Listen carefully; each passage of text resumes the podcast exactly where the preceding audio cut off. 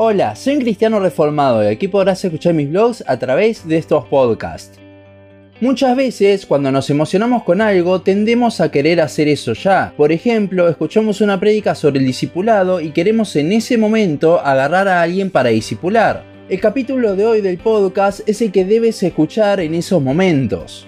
Proverbios 21.5 dice, Los pensamientos del dirigente ciertamente tienden a la abundancia, mas todo el que se apresura alocadamente de cierto va a la pobreza.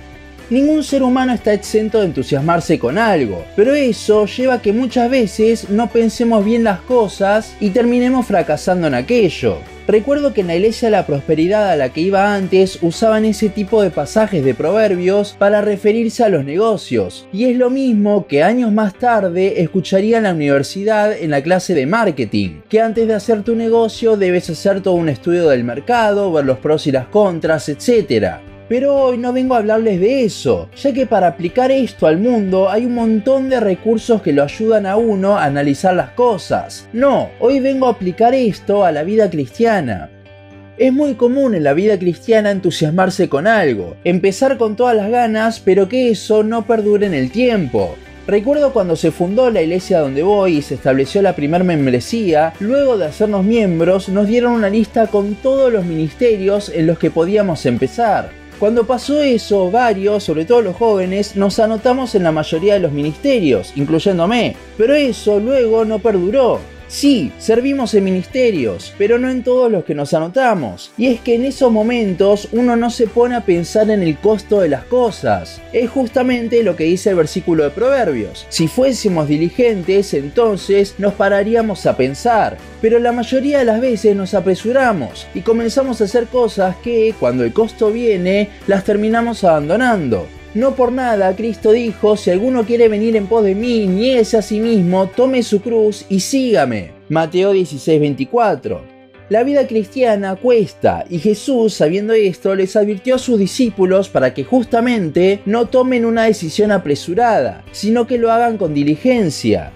Veamos distintos casos en los que esto pasa en la vida cristiana. Ya mencionamos como un ejemplo al servicio. Muchos no toman en cuenta que el servicio demanda tiempo. En mi iglesia estoy liderando el ministerio de las redes sociales y siempre que se va a sumar una persona nueva le doy un documento donde no solo se describe lo que se hace en el ministerio, sino que se enfatiza que si uno va a comenzar a servir entonces lo tiene que hacer con excelencia porque es para el Señor. Colosenses 3:23. Si nos esforzamos en nuestro trabajo secular, ¿cuánto más nos tenemos que esforzar en el servicio para nuestro Dios? Y esa excelencia no se puede tener si uno no tiene el tiempo para dedicar lo que el ministerio requiere.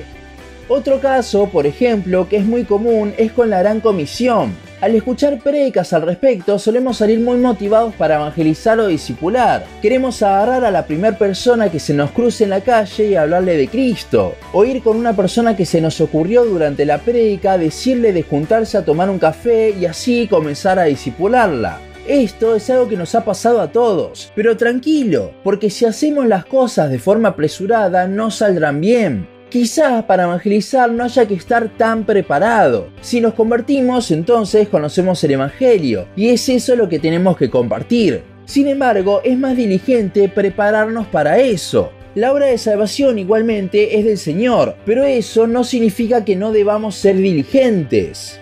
Muchos ante esto toman el ejemplo de Pablo, que luego de convertirse ya estaba testificando de Cristo, Hechos 9. Pero recordemos que Pablo era erudito en cuanto a la ley, la cual era toda la revelación escrita que había en ese entonces acerca de Dios. Pablo estaba preparado, solo le faltaba la luz para saber que Jesús era efectivamente el Mesías, luz la cual le dio Cristo.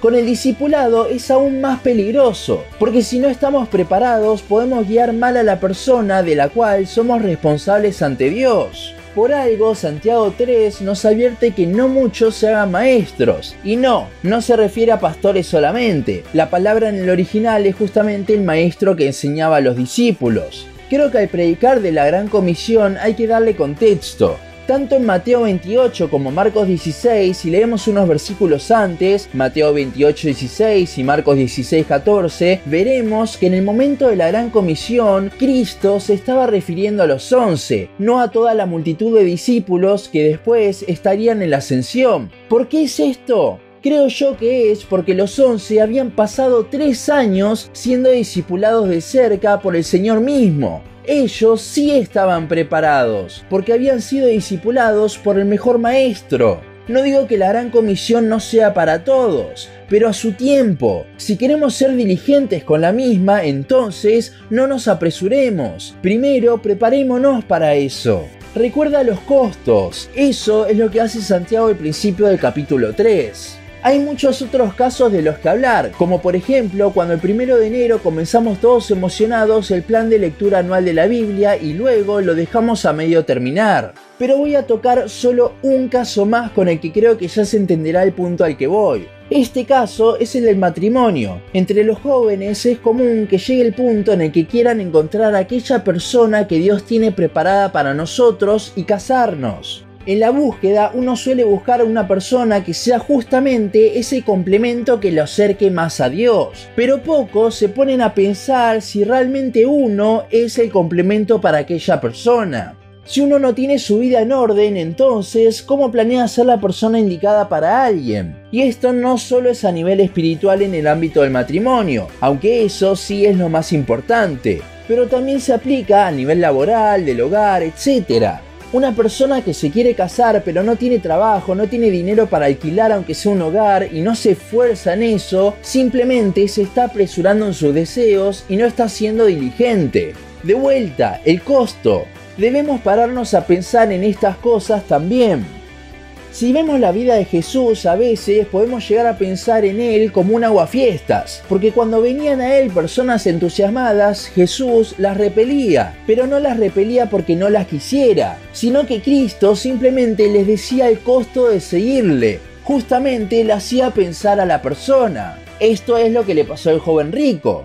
Antes de tomar cualquier decisión, de comenzar cualquier cosa, siempre es bueno parar, pensar y tener en cuenta el costo. Si queremos ser diligentes en nuestra vida cristiana, entonces empecemos por pensar antes de actuar, porque quizás al apresurarnos no solo abandonemos algo, sino hasta podemos llegar a hacerle mal a algún hermano. Con lo cual también la diligencia se transforma en una muestra de amor, no solo para el Señor al hacer las cosas con excelencia y porque ahora le podremos dar lo mejor de nosotros, sino también para con el hermano. Y estos son los dos principales mandamientos, amar a Dios por sobre todo y al prójimo. Siempre recuerda, no te apresures, sino antes piensa.